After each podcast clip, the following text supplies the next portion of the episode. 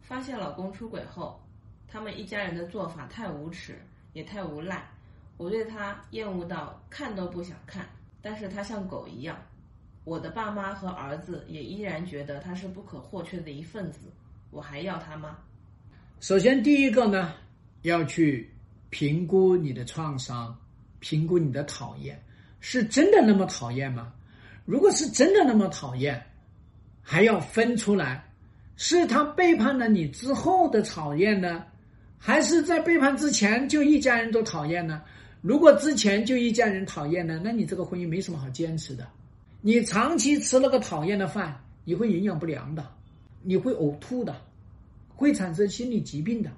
第二条，你父母居然说这个男人不可或缺，他对你父母多好，他未来要给你父母送终，还是为了要给你父母给养老钱？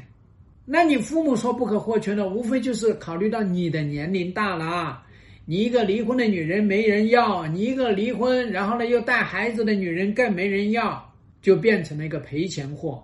那么其实对于你的孩子来说，他会认为一个完整的家比较好，他会认为呢，这个家呢有爸妈总归比较好，省得被别人说，因为很多人呢离婚没有去处理好。导致这个孩子啊，那么在学校里面自卑，或者导致有一些人呢进入不了恋爱。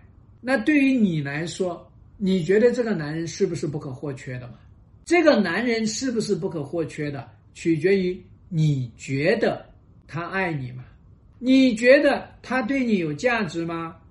不是他对你有多好，因为有很多女人呢，经常把男人的三瓜两枣的好。当做天大的好，当做根源性的好，所以这就是为什么很多女人呢容易被男人骗。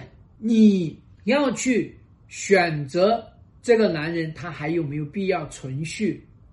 那你要去看他对于他的背叛，他一个什么样的认知呢？他对于你的要求，要求他结束，他做了哪些事情呢？他对于你的伤害，他做了哪些修复呢？他为这个家到底有哪些实质性的付出？为你又有哪些实质性的付出呢？他自己在这个婚姻里面受了多少创伤，才导致他背叛？还是说啥创伤都没有，人家就就是喜欢背叛？当然，你也要去判断你这个婚姻要不要。你离婚的目的是因为感情破裂，还是离婚的目的是因为创伤应激障碍反应呢？如果是你产生了创伤，我们去疗愈、挽救值得挽救的婚姻，离掉应该离掉的婚，所有的纠结都会导致你彷徨，导致你焦虑，导致你左右为难，导致你压抑。所以要理出一条清晰的道路来，坚定的走下去就可以。